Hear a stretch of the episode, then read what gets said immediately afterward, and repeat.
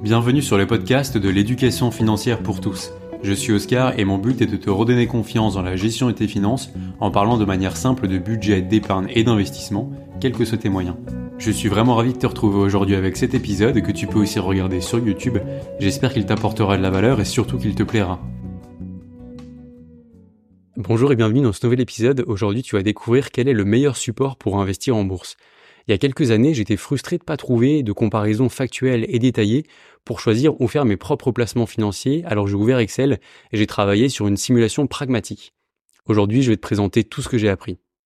Peut-être que tu découvres le projet de l'éducation financière pour tous avec cet épisode, et dans ce cas-là, tu vas voir que dans le domaine des marchés financiers, je ne fais la promotion que d'un seul type d'investissement. J'ai choisi l'investissement à long terme basé sur l'achat régulier de fonds actions passifs répliquant la performance de grands indices boursiers mondiaux. C'est le placement boursier tout simplement le plus intéressant pour les particuliers comme toi et moi, parce qu'il combine d'abord une excellente performance, ensuite très peu de frais, une grande accessibilité et une facilité de gestion imbattable.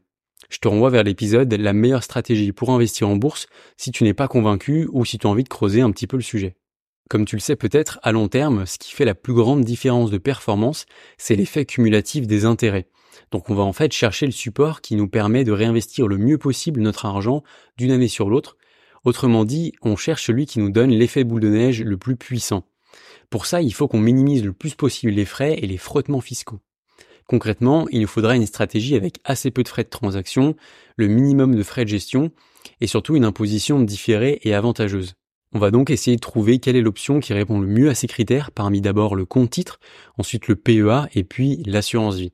Le but de la vidéo, c'est pas de présenter ces trois enveloppes, mais pour que tu comprennes bien la comparaison qui arrive, il faut qu'on revienne très rapidement sur leur grand principe de fonctionnement. D'un côté, on va retrouver le compte titre qui est le compte bourse de base. Il est assez libertarien, tu peux globalement investir sur tous les actifs financiers dessus, avec des frais qui sont très raisonnables et des plateformes très intuitives comme par exemple Trade Republic qui te permet l'achat de fractions d'actions et l'investissement programmé automatique. Très pratique. Sur ce support, tu vas être imposé dans deux situations. D'abord quand tu vas percevoir un dividende, que tu le retires du compte ou non, et ensuite quand tu vas faire une vente avec une plus-value, pareil, que tu retires cette plus-value du compte ou non. Dans ces cas-là, tu es imposé par défaut avec le prélèvement forfaitaire unique de 30%, composé de 12,8% d'impôts et de 17,2% de prélèvements sociaux. Ensuite, on va retrouver le PEA et l'assurance vie qui, contrairement au compte titre, sont des enveloppes fiscales capitalisantes c'est-à-dire qu'elles sont prévues pour réinvestir à 100% ton capital d'une année sur l'autre et différer l'imposition à la fin de l'investissement. Concrètement, ça veut dire que tu n'es imposé qu'en cas de retrait. Dans le cas du PEA, qui contrairement à ce qu'on peut croire te permet aussi d'investir sur certains fonds internationaux, cette imposition en cas de retrait est nulle, c'est-à-dire que tu ne dois t'acquitter que des prélèvements sociaux de 17,2% sur la part de plus-value dans ce retrait. Il faut simplement faire ce retrait après 5 ans pour bénéficier de cet avantage fiscal. Je voudrais rappeler qu'on a le droit qu'à un seul PEA par personne et avec une limite de versement de 150 000 euros. Et enfin, on a l'assurance vie qui est l'option la plus complexe des trois, mais franchement pas la moins intéressante. C'est un contrat qui va te proposer plein de supports, dont les actifs financiers, mais avec un petit peu plus de frais que les autres euh, enveloppes dont on a parlé juste avant pour gérer tout ça. Comme sur le PEA, tu ne seras imposé qu'en cas de retrait et sur la part de plus-value que contient ce retrait. Si tu fais ce rachat après 8 ans, voilà comment ça se passe. D'abord, l'assureur va te prélever 17,2% de prélèvements sociaux. Ensuite, tu vas bénéficier d'un abattement de 4600 euros sur le montant de tes plus-values dans ce rachat. Et si tes plus-values retirées dépassent 4600 euros, tu seras imposé à 7,5% au-delà. C'est pas évident de comprendre ça du premier coup, mais l'idée à retenir, c'est que l'assurance vie va te permettre de ne payer que les prélèvements sociaux quand ton retrait n'est pas énorme. La simulation que je veux te présenter, c'est une comparaison des meilleurs scénarios d'investissement pour chaque support. Mon but, c'est de trouver lequel de ces scénarios t'offrira le plus de revenus financiers sous forme d'une rente le jour où tu voudras en profiter. Alors d'abord sur le compte titre, tu as bien compris que tu es imposé en permanence si tu perçois des dividendes ou que tu vends quelque chose. Donc la meilleure option, c'est d'opter pour l'achat d'un ETF capitalisant qui va en fait réinvestir automatiquement les dividendes pour éviter de les toucher officiellement et esquiver comme ça le frottement fiscal annuel. En plus de ça, il faudra impérativement garder l'imposition sur la plus-value pour la fin de ton parcours d'investissement, c'est-à-dire ne jamais vendre avant la phase de rente. J'ai calculé par exemple que pour mon propre investissement boursier, une imposition annuelle sur compte titre détruirait totalement ma performance. On parle d'une division du capital final par plus de 2 sur une période de 30 ans par rapport à une imposition finale unique. Le jour où tu voudras te verser une rente, tu auras deux options. Tu pourras par exemple revendre le portefeuille d'ETF capitalisant, payer la flat tax de 30% sur la plus-value et acheter un portefeuille qui distribue des dividendes sur lesquels tu seras à nouveau imposé de la flat tax. C'est pas le plus pertinent étant donné que ton capital distribuant aura donc été diminué d'un tiers.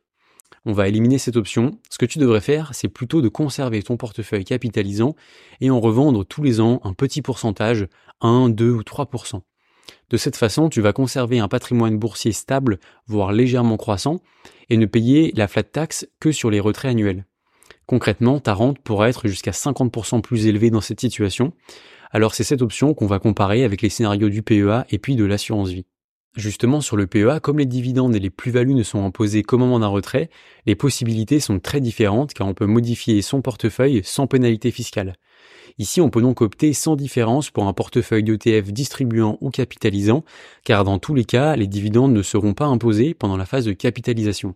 Mais on va les réinvestir.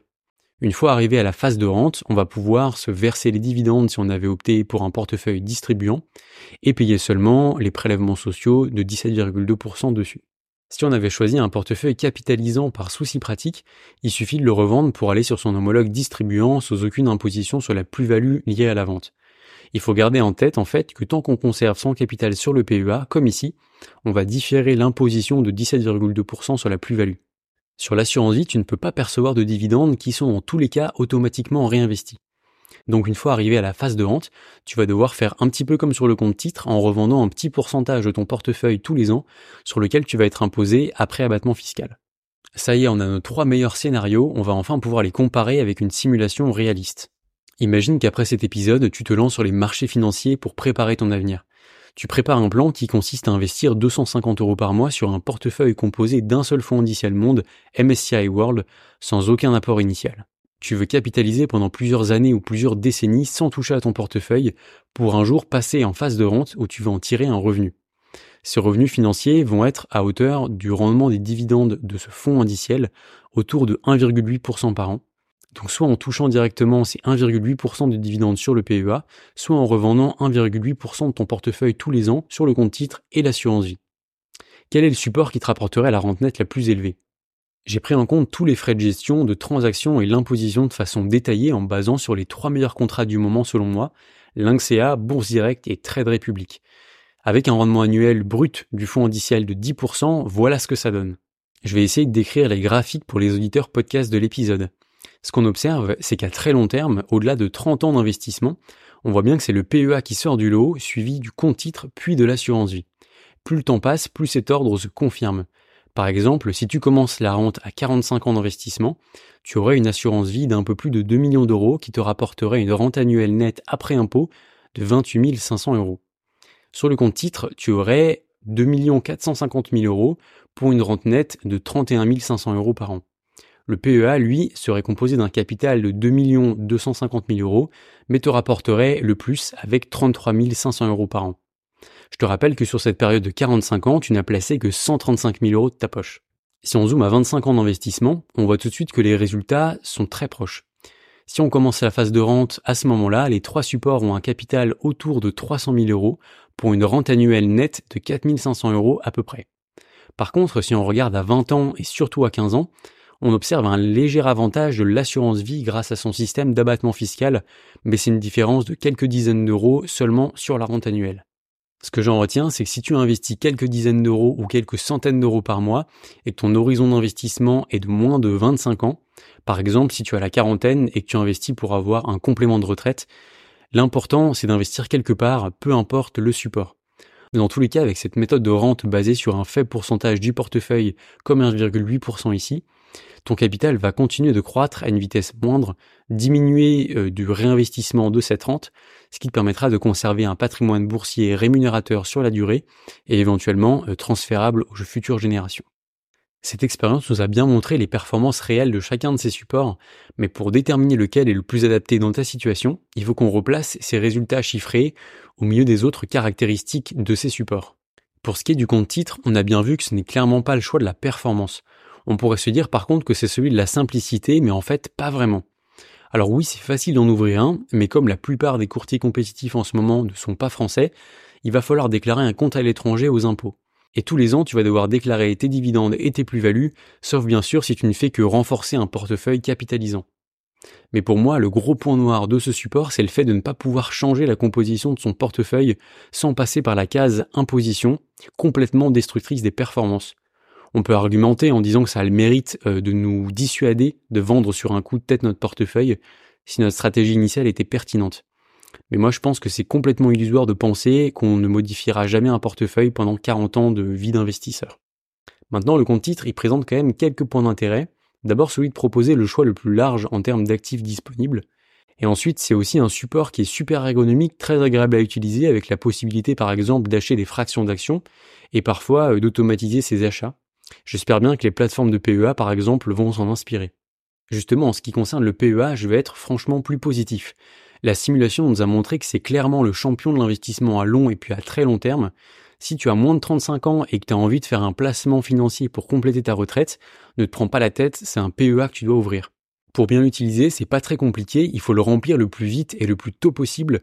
Ce sont en fait les sommes que tu vas placer au début qui vont faire la grande majorité de la performance. Tu pourras ensuite continuer à la remplir régulièrement à ton rythme avec une charge mentale fiscale inexistante, puisque tant que tu ne retires rien, tu n'as rien à déclarer et à payer aux impôts. Le deuxième avantage considérable du PEA, c'est le fait que ta rente sera composée de dividendes et donc que tu n'as pas à te séparer tous les ans d'une petite partie de ton patrimoine boursier, comme sur le compte titre et l'assurance vie, pour financer ton train de vie. Ça te permet aussi d'avoir une rente qui va être plus stable dans un marché volatile, parce que des entreprises solides vont continuer à verser un montant de dividendes stable, même si leur cours de bourse a chuté. Si tu as de gros revenus ou un héritage important à placer, l'inconvénient majeur du PEA, ça va être sa limite de versement de 150 000 euros, mais tu as vu que dans la simulation, je l'ai même pas mentionné parce qu'en fait, il va te falloir 50 ans d'investissement de 250 euros par mois pour atteindre cette limite. En tout cas, une fois que ton PEA est rempli, tu peux poursuivre ton investissement boursier en remplissant soit un compte titre, soit une bonne assurance vie. Et oui, l'assurance vie, c'est une option particulièrement judicieuse pour le versement d'une rente à moyen long terme, moins de 20 ans dans le cadre de la simulation, ou bien avec des sommes plus modestes que dans la simulation grâce à son système d'abattement de 4600 euros sur les plus-values. Autre avantage majeur, c'est un super outil pour transmettre du patrimoine sans droit de succession. Du coup, dans le contexte où tu vas avoir par exemple un PEA rempli, euh, disons dans la dernière décennie de ta vie professionnelle, tu vois que pour ces deux raisons, l'assurance vie peut être ta meilleure alliée. Ce que je trouve aussi pratique, c'est la possibilité de pouvoir mettre dans un seul contrat ton épargne garantie avec un fonds euro, tes placements immobiliers en SCPI et tes placements financiers avec des fonds indiciels. Le revers de la médaille, c'est sa performance à la traîne à très long terme à cause de son rendement miné par les frais supplémentaires liés à la polyvalence de ce contrat d'assurance vie. J'ai aussi envie de mentionner le plan épargne retraite, le jeune cousin de l'assurance vie, qui va te proposer en fait le même éventail de supports mais avec une différence notable. En fait, quand tu places ton argent sur un plan épargne retraite, elle devient bloquée jusqu'à ton départ à la retraite, contrairement à l'assurance vie qui va être beaucoup plus souple. Mais en contrepartie, tu vas pouvoir tous les ans déduire le montant placé sur ton PER cette année-là de tes revenus imposables jusqu'à un certain montant. Au moment de la retraite, tu vas pouvoir faire un retrait sous forme de capital ou d'une rente. C'est donc un outil de défiscalisation qui peut être très intéressant pour les profils avec une tranche euh, marginale d'imposition élevée et très élevée. Voilà, on vient de voir ensemble une comparaison bien précise de l'assurance vie du compte titre et du PEA j'espère que ça pourra t'aider dans tes réflexions. Si tu souhaites avoir les détails de la simulation, par exemple pour la refaire avec tes chiffres, n'hésite pas à m'envoyer un mail. En tout cas, l'important, c'est de commencer à prendre en main ces finances, que tu choisisses le compte titre, l'assurance vie ou le PEA. Tu as déjà fait le choix le plus significatif en décidant de t'y mettre. Avant de m'arrêter pour aujourd'hui, je voudrais faire un petit disclaimer. Au départ, j'ai fait cette simulation pour moi, et donc je me suis basé sur les contrats que j'utilise et que j'ai principalement choisis pour leurs faibles frais ça amène forcément un biais, c'est que cette simulation pourrait être très différente avec des contrats plus standards. Par exemple, si l'assurance vie s'en sort si bien dans ma simulation, c'est parce que l'INXEA ne prend aucun frais d'entrée et que les frais de gestion sont parmi les plus bas du marché. Tu n'as par contre aucune chance de performer de cette façon si tu fais la même chose avec l'assurance vie proposée par ton banquier du coin, sans parler des éventuels frais supplémentaires de gestion pilotée. Si ça t'intéresse, tu trouveras en description les liens de parrainage des contrats dont j'ai pu te parler aujourd'hui pour bénéficier d'une prime à l'ouverture. En tout cas, n'hésite pas à me dire en commentaire quel support tu utilises pour tes placements en bourse et pourquoi, ça m'intéresserait beaucoup. Si le podcast t'a plu, n'hésite pas à t'abonner à l'émission et à lui laisser une note 5 étoiles. Je te rappelle que tu peux retrouver l'émission en vidéo sur YouTube. En tout cas, encore merci de m'avoir écouté aujourd'hui, porte-toi bien et puis rendez-vous sur les prochains épisodes.